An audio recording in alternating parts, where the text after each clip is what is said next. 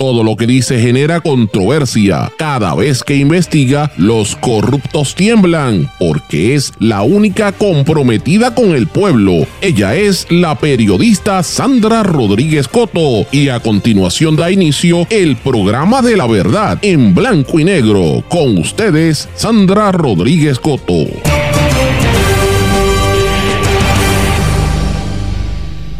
Llueven las nominaciones políticas en un nuevo escenario electoral.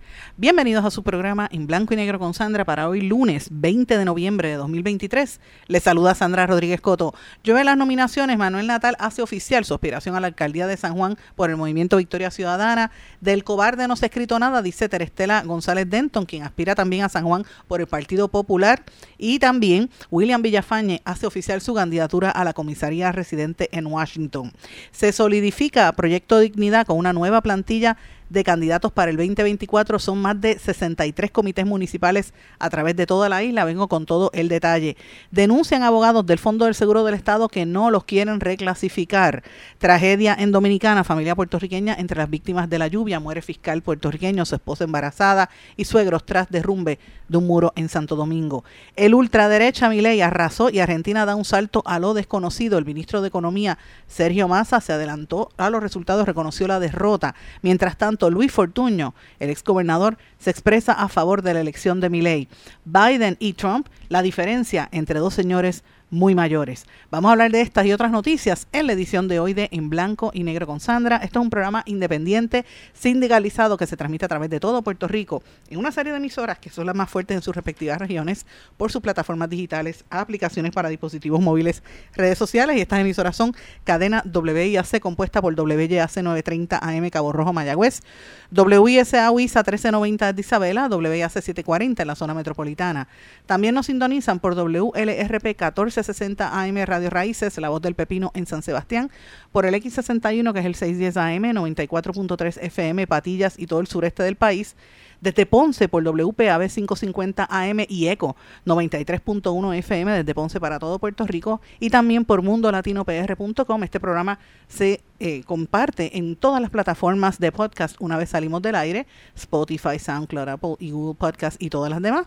También, como siempre, nos puede escribir a través de todas las redes sociales o en el correo electrónico en blanco y negro con Sandra arroba gmail.com. Pero vamos de lleno con los temas para el día de hoy comenzando la semana en blanco y negro con Sandra Rodríguez Coto. Muy buenas tardes y bienvenidos a esta edición de En Blanco y Negro con Sandra. Espero que estén todos muy bien. Gracias por su sintonía. Gracias por estar siempre pendiente a lo que vamos a estar trabajando a lo largo de esta semana. Hoy tengo muchos temas. Sé que hay una noticia pendiente porque he estado conversando con diferentes eh, confinados a través de todo Puerto Rico en los últimos días. Y estoy trabajando una nota que va a salir pronto sobre esto, así que estén atentos también. Vamos a darle seguimiento a algunos de los temas que trabajamos la semana pasada, como lo que está pasando en la oficina del Contralor.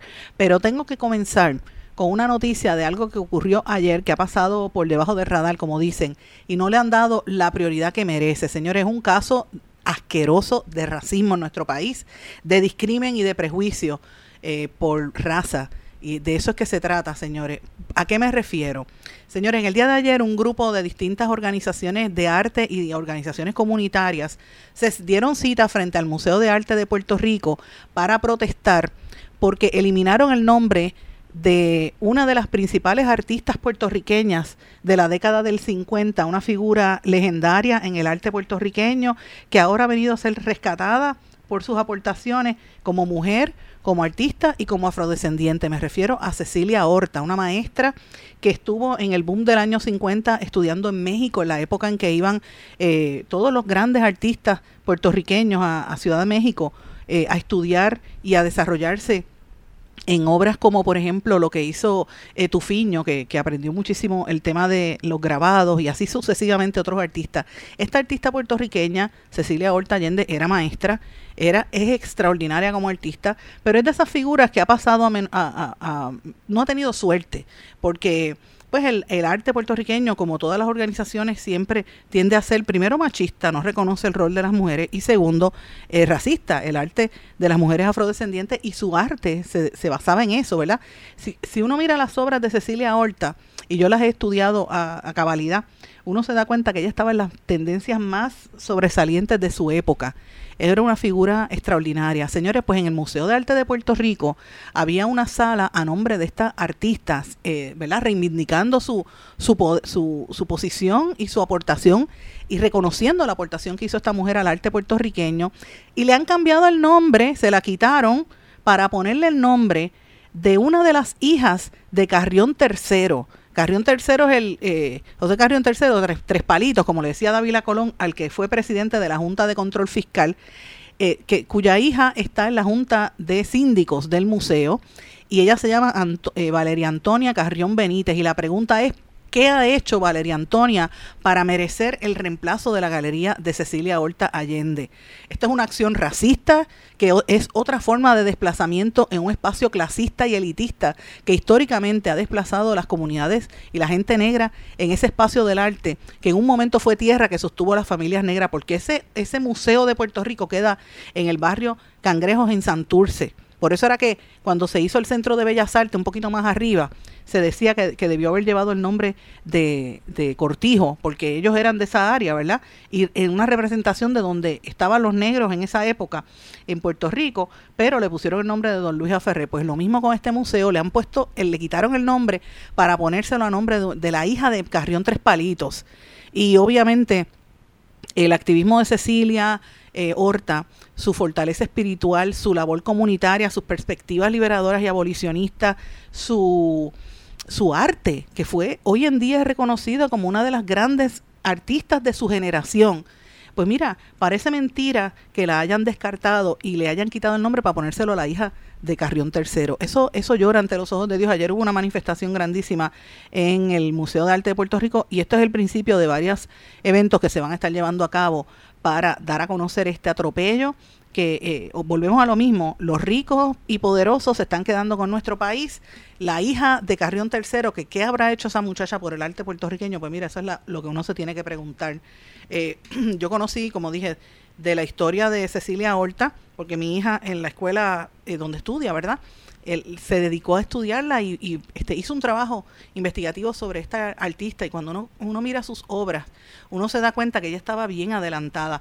Después yo supe que ella vino a Puerto Rico, ya era maestra, y estuvo trabajando en el Oratorio San Juan Bosco en la península de Cantera como maestra, de hecho fue maestra de mi papá en esa época, hace muchísimos años, este, porque le dieron una oportunidad de trabajo allí, y pues fue una figura legendaria en el arte.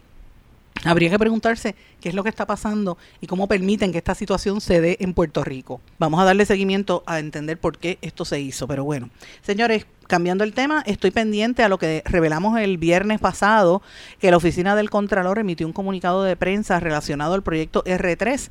En dicho proyecto se le asignaban casos de auditores para evaluar y visitar hogares de personas que recibieron ayudas para vivienda y que se estableció el 3 de noviembre de 2023 como fecha para culminar las visitas y la entrega de información recopilada, que esto iba a ser un análisis estadístico y de la opinión de personas sobre la satisfacción de los servicios brindados por el contratista. Para esas visitas se utilizaron cientos de auditores del Contralor donde se le pagaban sus sueldos y las dietas de millaje y almuerzo. Y el estudio reveló eh, una serie de irregularidades en el programa Tu Hogar Renace que la oficina de la Contralor no investigó. Y ustedes recuerdan que el viernes yo puse unos audios de la Contralor admitiendo que ella no investigaba que el, la oficina del Contralor no está investigando. Estamos detrás de otra información que vamos a sacar próximamente y quería pues mencionarlo porque me parece que es importante que tengamos eso bien presente. Pero señores, tengo que hablar de política porque inevitablemente es el tema principal en las últimas 48 horas. Yo diría que desde el viernes, pero este fin de semana estuvo bien intenso de política. Manuel Natal oficializó su aspiración a la alcaldía de San Juan por el partido Movimiento Victoria Ciudadana. El PIB lo va a respaldar en esta alianza que ellos tienen eh, y él va a volver a, radicar su candidatura junto a un equipo de legisladores municipales. Va a volver otra vez a aspirar contra Miguel Romero en un proceso similar al que hicieron en el año 2020, donde él perdió por una cantidad, ¿verdad? Mínima. En esta ocasión, todos los candidatos del Partido Independentista, todos los electores del PIB van a darle el voto a Movimiento Victoria Ciudadana. Veremos a ver si él logra la candidatura a la alcaldía de San Juan. Recuerden que él por poco gana y hubo que irse a un recuento en esto. Pero este no es el único candidato. De fin de semana todo el mundo ha lanzado eh, candidatura. Otra de las que lanzó candidatura fue Terestela en, eh, González Denton, que yo no entiendo cómo Terestela se presta para eso. Esto fue parte de lo que dijo Terestela González Denton, quien también aspira a la alcaldía de San Juan por el Partido Popular. ¿no? A la alcaldía de San Juan por el Partido Popular Democrático, ¿cuál es su decisión?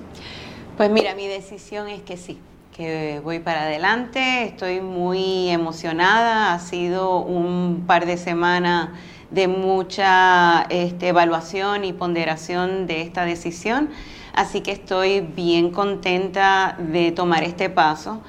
Tengo que decirte, eh, tengo la voz de mi mamá de que del cobarde no se ha escrito nada. Sí que sé que es un paso eh, importante en mi vida, eh, importante para mi familia también. Así que estoy, estoy emocionada de comenzar y de comenzar ya a, empezar a dar a conocer quién es Terestela González Denton y lo que Terestela González Denton va a traer para la ciudad capital. Mira, yo soy una sanjuanera de pura cepa, nacida y criada aquí en San Juan y, tengo un amor profundo por, San Juan. Y, lo que aspiro, como sé que muchos sanjuaneros también y sanjuaneras aspiran, es a una ciudad vibrante, una ciudad innovadora, una ciudad de respeto y orgullo del patrimonio cultural e histórico, una mejor calidad de vida. Eh, y realmente que seamos la capital de las Américas. O sea, en estos momentos nosotros estamos eh, eh, en, un, en una etapa que pues nos estamos conformando con pocas cosas y tenemos que aspirar a algo más. Eso fue parte de las expresiones que hizo Terestela González Denton al periódico El Nuevo Día, en una entrevista que concedió este fin de semana, con el anuncio formal de que ya va a aspirar a la alcaldía de San Juan por el Partido Popular Democrático. Veremos a ver si el Partido Popular la respalda, porque recordamos que el Partido Popular perdió las elecciones el año pasado, las elecciones pasadas, quedó en tercer lugar y prácticamente dejaron sola a Rosana Soto, ¿verdad? La, la dejaron allí, este, la dejaron prácticamente sola y no fue una, una, candidatura que de verdad dejó mucho que desear. Terestela es una mujer seria, yo la conozco hace muchísimos años porque viene del mundo del turismo. Es profesora en Ana Jiménez actualmente, dirige el programa de turismo allí y anteriormente fue la directora de la compañía de turismo. ¿Cómo va a ser ella esa transición? Pues eso está por verse. Ella viene de una de las familias históricas del liderato del Partido Popular. Veremos a ver, ¿verdad?, qué, qué sucede en torno a esto. Pero a mí me pareció interesante esta candidatura, la reacción del alcalde de San Juan, que no se hizo esperar. El alcalde de San Juan dijo que son candidaturas que vienen por el momento histórico, ¿verdad? sabe que viene muy difícil para él en las próximas en los próximos comicios porque aunque él trate de decir que está bien la gente está bien molesta con las situaciones que está pasando en San Juan eh, y el, descontrol que hay en el municipio pero no fueron las únicas candidaturas también presentó candidatura a William Villafañez, que oficializó su candidatura a la comisaría residente en Washington. El senador del Partido Nuevo Progresista radicó su candidatura ayer, después de haber aspirado al cargo que actualmente ocupa Jennifer González. Él hizo el anuncio en un evento que se llevó a cabo en la Asociación de Miembros de la Policía y dijo que va a representar a todos los puertorriqueños. En su mensaje destacó la importancia de que Puerto Rico cuente con una voz que represente, y cito, nuestros intereses en la capital federal, una voz que no solo domine el arte de la diplomacia, sino que también transmita nuestro mensaje de insatisfacción y descontento ante un trato desigual e indigno. Una voz que haga resonar el clamor del pueblo puertorriqueño en cada rincón de los pasillos del poder en Washington. Este no es solo un desafío político, es un llamado moral, un grito desde el corazón de cada puertorriqueño que anhela justicia. Esto fue parte de lo que él dijo. Eh, hasta ahora es el primero que lanza su candidatura eh, por el PNP, pero se sabe y se ha dicho que el representante José Enrique Quiquito Meléndez posiblemente también estaría aspirando a esa posición. Me pareció interesante. Él va a competir contra, contra Pablo José Hernández del Partido Popular y contra la senadora Ana Irma Rivera Lacén del Movimiento Victoria Ciudadana. En el día de ayer se anunció que la pastora Vivian, eh, Viviana Ramírez será la candidata del proyecto Dignidad. Así que me pareció bien interesante. También radicaron su candidatura este fin de semana, pues fue mucho el excomisionado electoral del Partido Popular, Ramoncito eh, Torres Cruz, radicó su candidatura a representante por acumulación del Partido Popular Democrático y asimismo también radicó su candidatura, eh, eh, si no me equivoco, ¿verdad? También por el Partido Independentista Puertorriqueño en el Senado por San Juan, Adrián González Costa, que eh, ya aspiró que va por, el Partido Independentista por un escaño en el Senado de San Juan. Todo esto coincide con una noticia de, una nota que yo publiqué por escrito de lo que pasó con el Proyecto Dignidad este fin de semana, que también tuvo una convención política. Proyecto Dignidad anunció que tiene 63 candidatos, tiene candidatos en 63 municipios, o sea, ellos están bien organizados. Los aspirantes de los distintos, eh, ¿verdad? de las distintas regiones del Proyecto Dignidad están listos para tener representación en todo el país, según anunciaron ellos van a tener, eh, por lo menos ya hasta ahora, representación en 36 alcaldías, 9 senadores, 19 representantes por distrito, dos legisladores por acumulación, una comisionada residente y dos candidatos a la gobernación, que ustedes saben que van en primaria. Eh, me pareció bien interesante. Esto fue un evento que tuvo el proyecto Dignidad el sábado en el que participaron sobre 600 miembros de la colectividad. Esto fue en el centro de convenciones del Hotel Costa Bahía en Guayanilla y pues fue interesante lo que está pasando. Yo creo que va a haber, hay que cubrir más de lleno lo que está haciendo este partido, porque recuerden que el Proyecto Dignidad es un partido relativamente nuevo. O sea, él, y cuando digo relativamente nuevo, fue unos meses antes de las elecciones pasadas y lograron colar dos candidatas a la, en la Asamblea Legislativa. Y esto pues va a estar súper interesante. Hubo mensajes en esa actividad de la representante Lizy Bulgo, de la senadora Joan Rodríguez Bebe, de la candidata comisionada reciente Viviana Ramírez y de los dos candidatos a la gobernación, el alcalde de San Sebastián Javier Jiménez y la licenciada Adanora Enríquez. Así que me parece muy interesante lo que están haciendo ¿verdad? en estas candidaturas políticas, cómo se está posicionando este partido y de cara al 2 de enero a mí me parece que hay que ver la, me parece a mí la, la, la forma en que el proyecto Dignidad se está organizando eh, me parece que es súper importante. Pero quería mencionarle parte de lo que está pasando, ¿verdad? Y quiero llevarlo un poquito de fuera de lo que está pasando en Puerto Rico. Vamos a llevarlo a nivel internacional. Ayer ganó en, en Argentina, eh, fue una elección terrible, ganó Javier Milei, el, el ultraderecha de Argentina, esto es un hito histórico porque barrió el ultraderecha superconservador. Dijo parte de esto. Escuchen esto. Yo soy el león. Rugió la bestia en medio de la avenida. Por favor, no huyan de mí. Yo soy el rey de un mundo perdido. Ese era él que barrió las elecciones. Él canta, él es un personaje, ¿verdad? ganó con 55.7% de los electores contabilizados y el, director de Economía, ¿verdad? El ministro de Economía en el país, Sergio Massa, que es peronista, obtuvo apenas el 44.3%. Esto suma a eh, eh, eh Argentina en un abismo porque no se sabe qué esperar de este hombre, que este hombre, de las cosas que él hace, lo primero que hace es que él negó y niega que haya ocurrido una dictadura en Argentina, lo niega, es negacionista, él es pro eh, conservador, él, eh, bueno, eh, las cosas que él hace es muy fuerte, pero yo quería compartir con ustedes que mientras eso está sucediendo, el, el ex gobernador de Puerto Rico, Luis Fortuño, emitió ayer un tuit donde decía felicidades al nuevo presidente de Argentina, Javier Milei.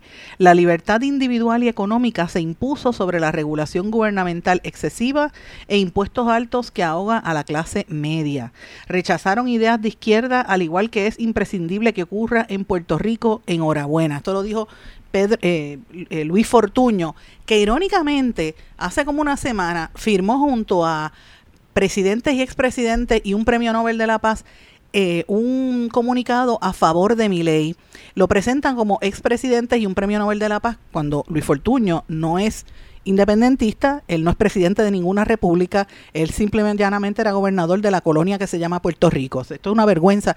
A nivel público, entonces quiere, quiere proyectarse como presidente. ¿Quiénes firmaron en esa en ese comunicado hace como una semana Mauricio Macri, que había sido presidente allí en Argentina, Felipe Calderón en México, Iván Duque en Colombia, Mariano Rajoy de eh, España, Jorge Quiroga también, Sebastián Piñera de Chile, Vicente Fox de México, Andrés Pastrana, que fue presidente en Colombia, Mario Vargas Llosa, que es de Perú, pero obviamente todo el mundo sabe que él es un premio Nobel, y Luis Fortuño. Y en el comunicado que ellos emitieron en ese momento cuando firmaron a favor de mi ley, decía, y lo voy a leer, Argentina, uno de los países más importantes de nuestra región, debatirá su futuro político, económico y social en el balotaje del próximo domingo 19 de noviembre. El kirchnerismo, espacio político que prácticamente ha hegemonizado la vida política argentina durante el siglo XXI, aspira a obtener un quinto mandato, en esta oportunidad encabezado por Sergio Massa, ministro de Economía en un país estancado con una inflación de tres dígitos, pobreza récord de sobre el 40% y un desempleo que apenas se maquilla con eh, asistencialismo y planes sociales. Massa representa la continuidad de un modelo económico corporativo fracasado y de instituciones que, en lugar de permitir que Argentina crezca a la par con países vecinos, la ha mantenido en un estancamiento permanente desde hace décadas. El costo de estas perversas políticas económicas ha sido la inflación galopante, la pobreza extendida y la angustia económica de millones de argentinos que ven cómo su nivel de vida se derrumba a diario. En la dimensión política, Sergio Massa propone descarnadamente la confusión del Estado, gobierno, partido, creando todos los mecanismos, organismos y recursos humanos y económicos que deberían estar al servicio de la ciudadanía, como arriete contra la oposición, como prenda de negociación para hacer clientelismo y como cabeza de playa para su militancia, una versión propia de la cámpora que gira en derredor suyo. Esta declaración también dijo el proyecto de masa no es más que un original proyecto de Néstor y Cristina Kirchner lograr una hegemonía política a fuerza del presupuesto y castigo a la oposición. En lo que respecta al plano internacional, tristemente sabemos que el kirchnerismo se ha encargado de asociarnos con los peores gobiernos del planeta, con las dictaduras de Cuba, Venezuela y Nicaragua. Asimismo, el régimen kirchnerista ha permitido el ingreso de bandas narcocriminales que han afincado en el país, poniendo en jaque las fuerzas del Estado argentino. Massa representa la continuidad de esta triste situación. Frente a esta amenaza se presenta la opción de Javier Milei, un candidato nuevo en la política con quien sin duda tenemos muchas diferencias, pero cree que en las ideas de libertad y tiene un diagnóstico muy acertado respecto al problema económico del país. Además, Javier Milei ha logrado granjearse el apoyo de buena parte de los votantes de Juntos por el Cambio, sobre todo a partir del respaldo expresado que han efectuado varios de sus principales referentes. Y por ahí dice que los abajo firmantes consideramos que el nuevo mandato del espacio kirchnerista sepultaría los frágiles anticuerpos que aún mantiene Argentina Argentina contra el populismo económico, el autoritarismo, la corrupción política y el pacto corporativista. La única salida Argentina es con libertad política y económica respecto al Estado de Derecho y propiedad privada, con las reglas del juego y la democracia liberal. Y por ahí para abajo seguía diciendo más en esta declaración que firmaron todos esos presidentes que les acabo de mencionar, Mauricio Macri, Felipe Calderón, Iván Duque, Mariano Rajoy, Jorge Quiroga, Sebastián Piñera, Vicente Fox, Andrés Pastrana, el, el premio Nobel Mario Vargas Llosa y Luis Fortuño, que se coló en ese grupo como si fuera presidente. Entonces, fíjense las expresiones que ellos hicieron. Macri tiene el apoyo de la extrema derecha, de los trompistas en Estados Unidos y de los conservadores religiosos.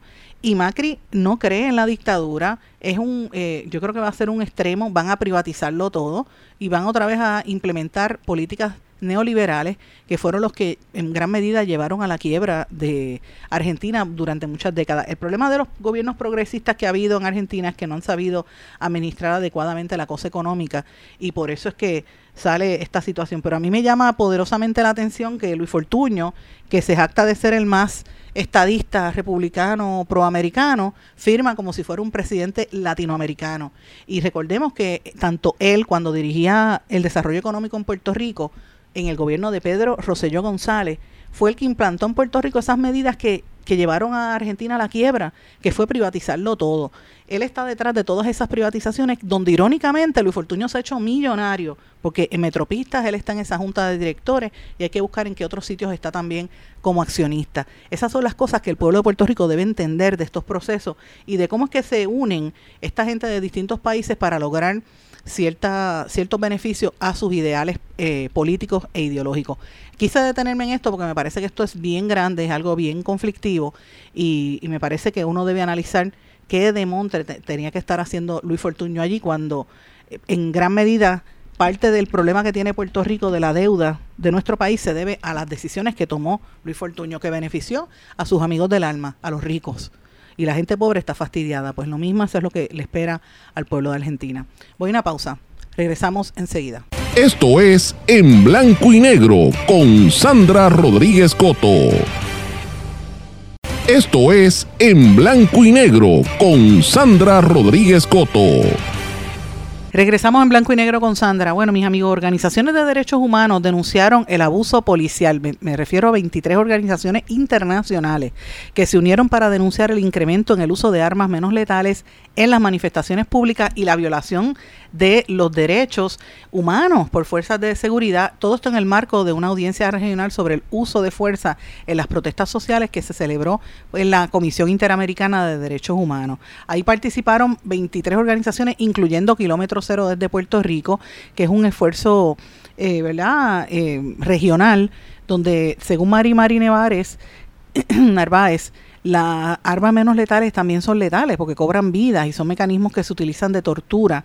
La audiencia planteó preocupación por la utilización de armamento como los proyectiles de impacto cinético, los cartuchos de gas lacrimógeno. Algunas de estas armas disparan múltiples proyectiles simultáneamente, lo cual las hacen intrínsecamente indiscriminadas.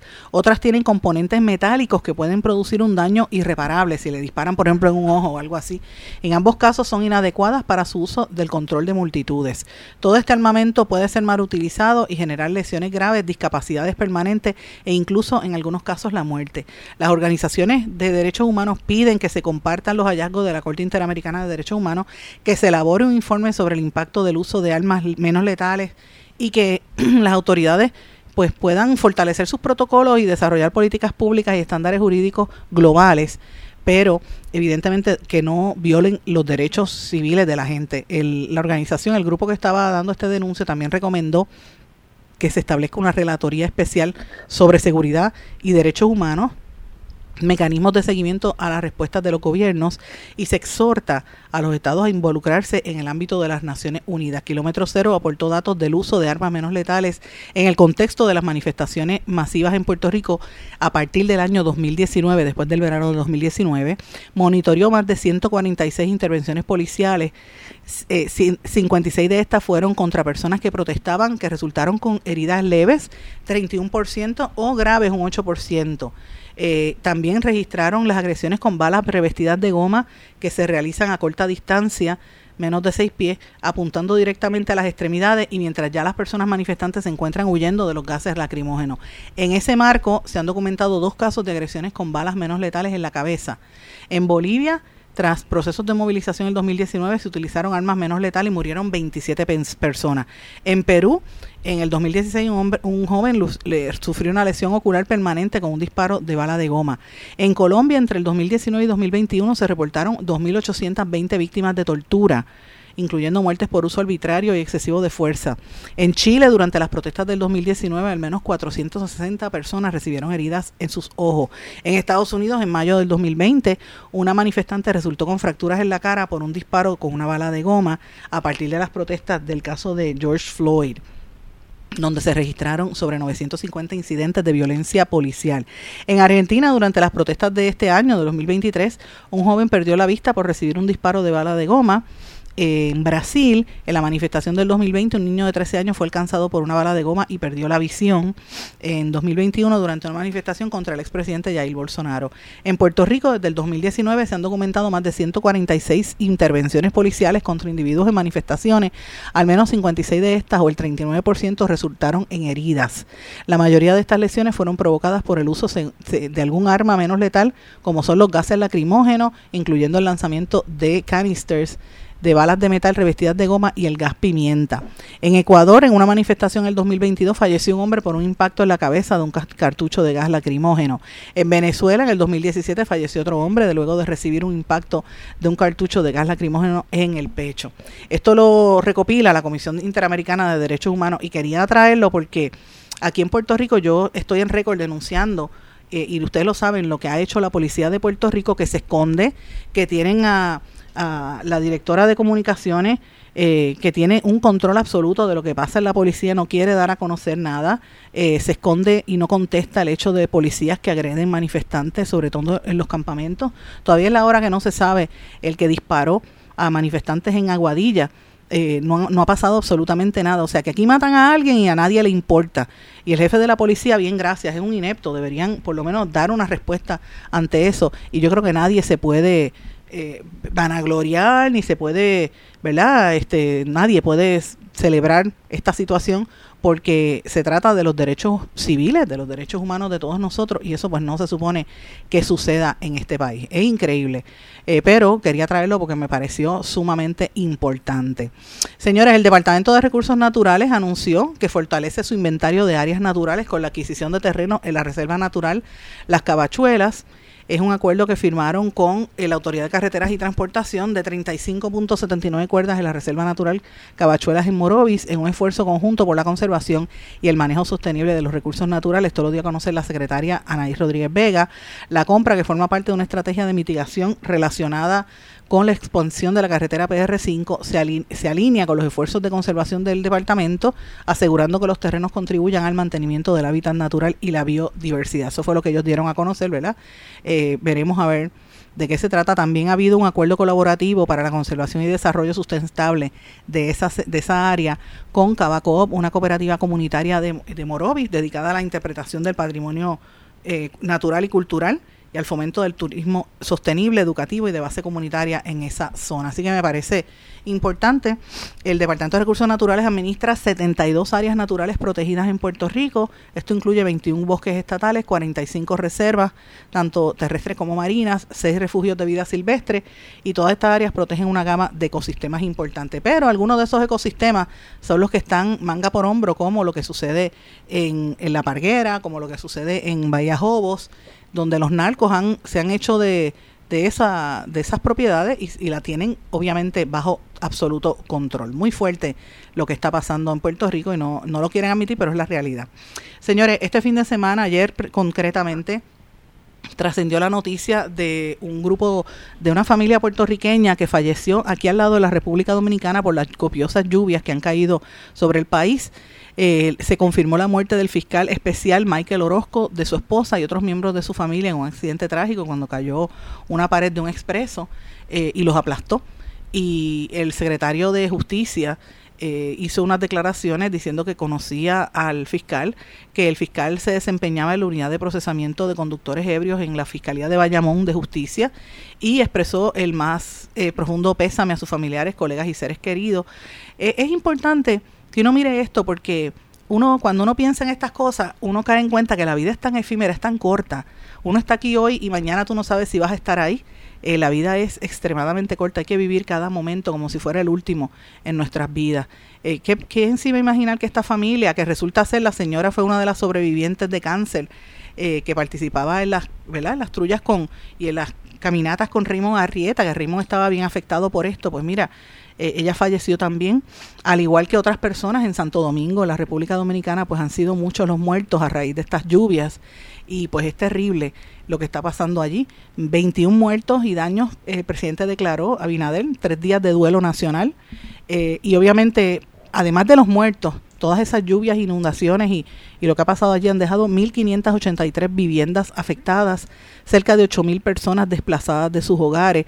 En una de las cárceles, la cárcel de, de Najayo de Hombre, que fue donde estuvo el dueño de Autos Hermanas, allí se cayó una pared completa.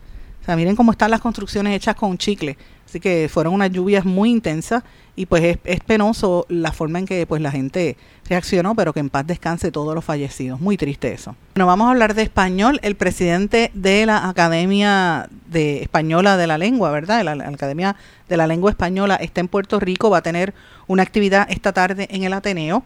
A mí me llamó Antonio García Padilla, el, que fue presidente de la Universidad de Puerto Rico, me llamó él, que de hecho tengo que confesarles algo, cuando me llamó yo iba guiando en el carro y yo juraba que era Alejandro García Padilla, tuve que parar el carro porque yo dije, ¿qué demontra es este hombre llamándome a mí?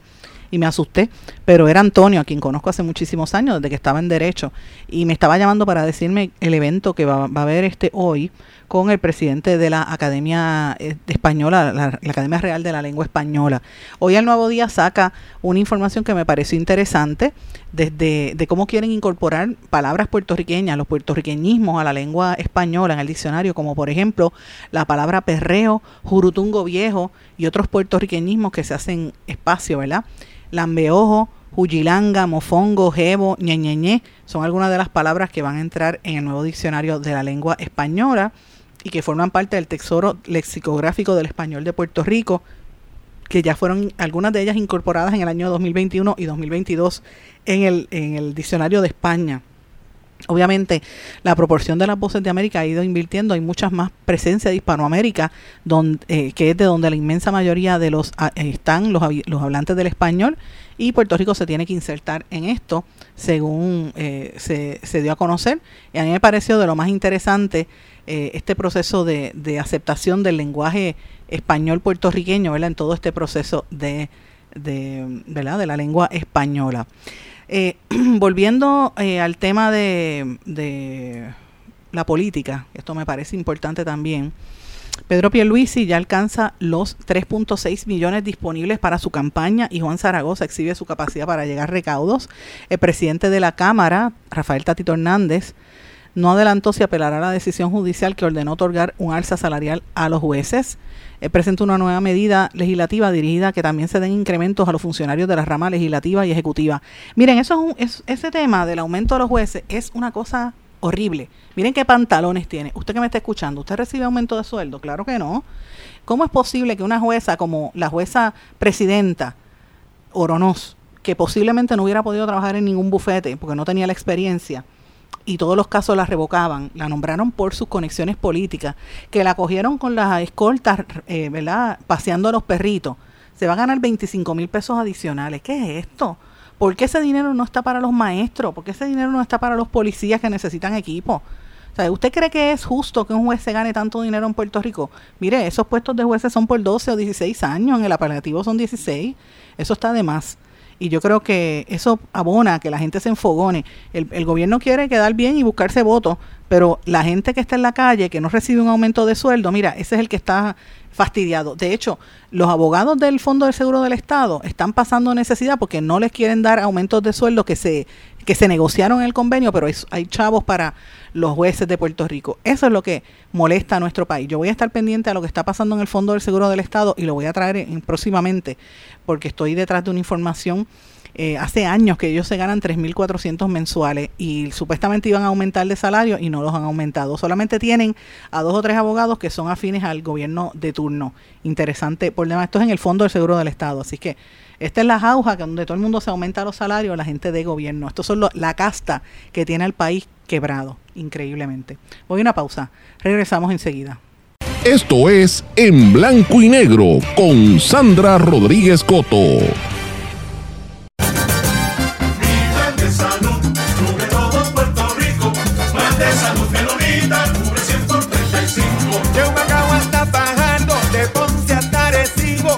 De salud menonita, cubre 100 por 35. De Santa Isabel Caguas, de San Juan hasta y bonito. Plan de salud menonita, cubre 100 por 35.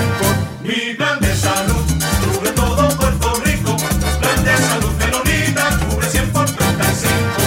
35. Quítese el dolor de cabeza con sus obligaciones de contabilidad con los servicios que presta Villalba y Villalba Company. Directo, personal y con sensibilidad humana. Lo que se busca en un verdadero asesor de contabilidad para todo tipo de servicio de contabilidad, pago de IBU, pago de nómina, informes trimestrales y anuales y otros. Ofrecen servicio directo personalizado. Villalba y Villalba Company. Para orientaciones, su teléfono el 939-336-5774.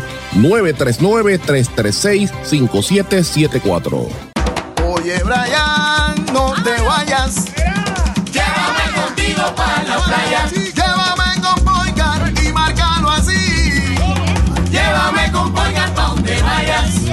Oye, chico, ¿qué te pasa? Llévame contigo para la playa. Pa'l chinchorro, pa'l trabajo,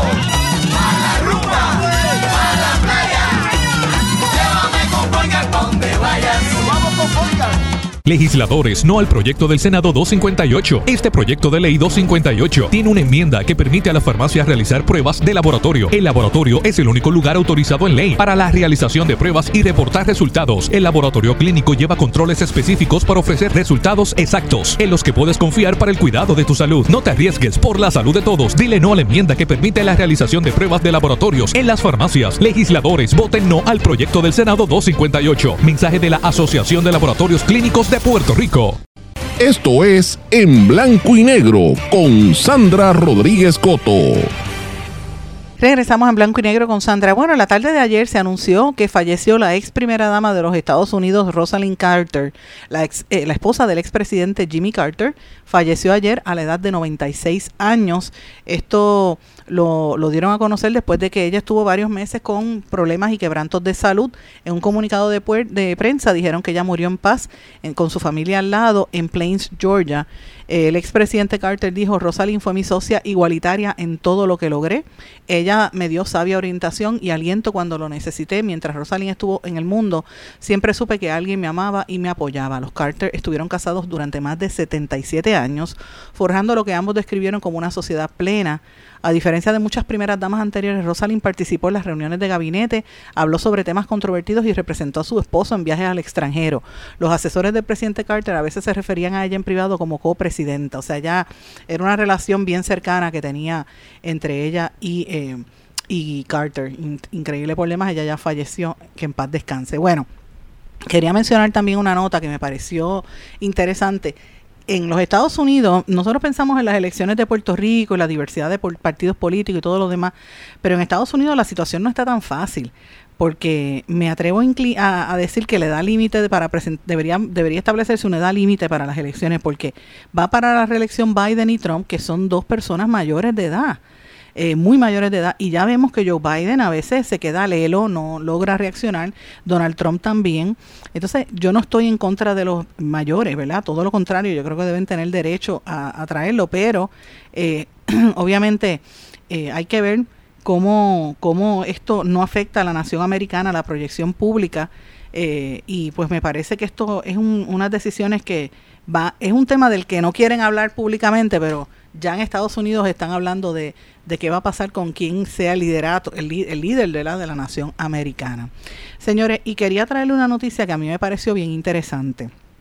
Jair Netanyahu, el hijo de, de Netanyahu, del, primer ministro y el ministro de Defensa de, de Israel, Benjamín Netanyahu, pues su hijo, que estuvo aquí en Puerto Rico hace unos meses, criticó a los servicios de seguridad de Israel en relación con el ataque que hizo Hamas Yair Netanyahu compartió en su canal de Telegram varias publicaciones alegando que las decisiones o la falta de acciones por parte de estas instituciones gubernamentales asentaron las bases para que el ala militar del movimiento palestino irrumpiera en Israel a principios de octubre. Este hijo, controversial hijo de Benjamín Netanyahu, provocó una polémica después de que este sábado compartiera en su canal de Telegram mensajes críticos a las fuerzas de defensa de Israel, a la Agencia de Seguridad de Israel y al Tribunal Supremo en relación con el ataque del ala militar de Hamas del pasado 7 de octubre. En una de las publicaciones, Jair Netanyahu compartió las afirmaciones de que las decisiones tomadas por el Tribunal Superior de Justicia de Israel provocaron cambios en las reglas sobre la forma del FDI, o sea, del de la Fuerza de Defensa de Israel de enfrentarse en la frontera, en la franja de Gaza, lo que permitió a los militantes de Hamas acercarse a la valla fronteriza. Inicialmente había un perímetro de seguridad de 300 metros que se erosionó hasta el punto de que los terroristas llegaban a la valla, hacían lo que querían, reza la publicación del hijo del primer ministro. Luego compartió una publicación culpando a las fuerzas ¿verdad? De, de políticas y la Fuerza de Defensa de Israel por el fracaso de lo que pasó allí y dice que el alto comandante debe llevarse a juicio. De acuerdo al periódico The Times of Israel, of Israel eh, Jair Netanyahu enfatizó que la ISA y el FDI fueron las, las que presionaron para enviar combustible diésel a la franja de Gaza antes del inicio de la guerra. También compartió una captura de pantalla de una noticia de la emisora CAN publicada el 2 de octubre con el titular El mensaje enviado a Shin Bet y, eh, y, la, y el FDI a nivel político para preservar la paz en la franja de Gaza, las operaciones económicas para beneficio de Gaza deben continuar. Varios medios israelíes se hicieron eco de las publicaciones de Yair Netanyahu y causaron eh, polémica. Por ejemplo, el canal 12 denunció que el hijo del primer ministro volvió a atacar al ejército y a Shin Bet. En respuesta, el hijo de Netanyahu ha tachado a este medio del canal propagandístico y repugnante. ¿Por qué esto es importante, mis amigos? Miren, en abril, y usted puede buscar en mis artículos, nosotros publicamos que este muchacho vino aquí a Puerto Rico. ¿Qué hacía Yair Netanyahu, el hijo del polémico primer ministro de Israel, Benjamín Netanyahu, aquí en Puerto Rico con el criptoempresario de la ley 60, Brock Pierce? Que estoy, según informaciones que tengo, Brock Pierce, junto a, eh, el cuñado del gobernador, están eh, cabildeando para ser de los que liciten para adquirir parte del área de Roosevelt Roads, entre otras cosas, ¿verdad? Pero ¿qué hacía este muchacho aquí en Puerto Rico? Esto coincidió con la reapertura del caso de uno de los criptoempresarios, Musheigan, que estuvo aquí en Puerto Rico, que murió y él había advertido de que lo iban a matar la Mossad, que es la los espías eh, rusos, lo iban a matar. Ustedes recuerdan que el muchacho apareció flotando en la playa en el condado. Entonces yo me pregunté qué hacía este muchacho aquí. Eh, yo lo vi por las noticias del medio Haaretz, un medio judío. Y aquí en Puerto Rico como que pasó sin pena ni gloria, o sea, nadie lo cubrió. Y él estuvo quedándose aquí en una villa a 6 mil pesos la noche. Entonces eh, vino con un equipo, obviamente viene con seguridad, el hijo de Netanyahu vino con la gente de la Mossad. ¿Qué hacía esa gente en Puerto Rico? Entonces, este Brock Pierce, que está escondido, nadie sabe de Brock Pierce, Brock Pierce se, se proyecta como si fuera el embajador de Puerto Rico. Sé, mira, esto es una, eh, eh, eh Jair Netanyahu es una figura polémica que critica por su extremismo y se considera uno de los principales asesores de su padre, fue quien lideró la campaña en defensa cuando Benjamín Netanyahu fue investigado por corrupción. Eh, y las polémicas tienen muchísimas polémicas, incluso prohibir, él, él, quería prohibir la entrada de minorías étnicas a Tel Aviv, entre otras cosas, ¿verdad? Este, y fue uno de los que propagó las teorías de que Barack Obama no había nacido en Estados Unidos, sino en Kenia. Así que eh, la mayor parte de las andanzas de Jair Netanyahu van dirigidas contra los tribunales y la policía y acusa a, de librar una cruzada ideológica de izquierda para derrocar a su padre. A mí me pareció esto bien interesante y, y, vuelvo y lo traigo porque ante lo que está pasando en Israel ahora mismo con la gran cantidad de muertos que hay allá, que uno dice, bueno, pero qué pito tocaba Puerto Rico en todo esto, pues esto como que nadie lo explica, ¿verdad? Este, y yo debo mencionar que ahora mismo hoy trascendió la noticia, lo dije esta mañana en mis titulares, que llevan 13.000 palestinos asesinados por los bombardeos israelíes. La guerra redujo a Gaza a escombros. El jefe de Derechos Humanos de la ONU denunció los horrendos ataques a las escuelas de Gaza, Hezbollah y el ejército israelí intensificar los ataques en la frontera libanesa, Irán llamó a los países musulmanes a boicotear y romper lazos con Israel, las Fuerzas Armadas de Yemen capturaron un barco israelí en el, mar, en el Mar Rojo, mientras Biden propone que se reunifique Gaza y Cisjordania bajo una autoridad palestina reforzada. Entonces la pregunta es, ¿por qué nadie detiene a Israel? El apoyo de Estados Unidos y la ineficacia de las Naciones Unidas cuando no hay consenso entre sus miembros, pues obviamente eso es lo que está provocando esta situación, ¿verdad? y las acciones que han estado ocurriendo. A mí me parece esto bien lamentable, sigue muriendo gente que eh, ya sabemos que la gente siempre siempre muere el que no el, el, el débil, ¿verdad? La gente en necesidad.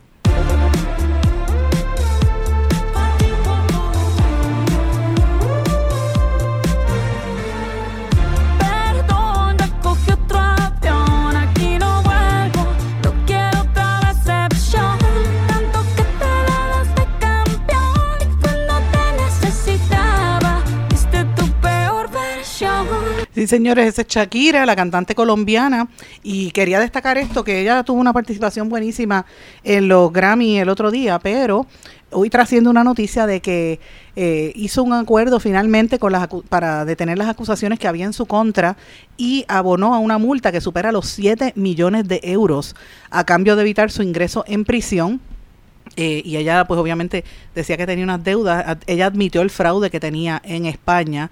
La artista Shakira ha alcanzado finalmente un acuerdo con la Fiscalía, la Agencia Tributaria y el Generalitat de Cataluña para evitar la cárcel y eh, por lo que se llama un fraude de 14.5 millones de euros.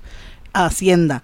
La acusada ha reconocido los hechos que se le imputaban y ha aceptado una condena de tres años de prisión y una sanción económica total de unos 7 millones de euros, aunque la pena de cárcel se le sustituirá por una multa de 432 mil euros.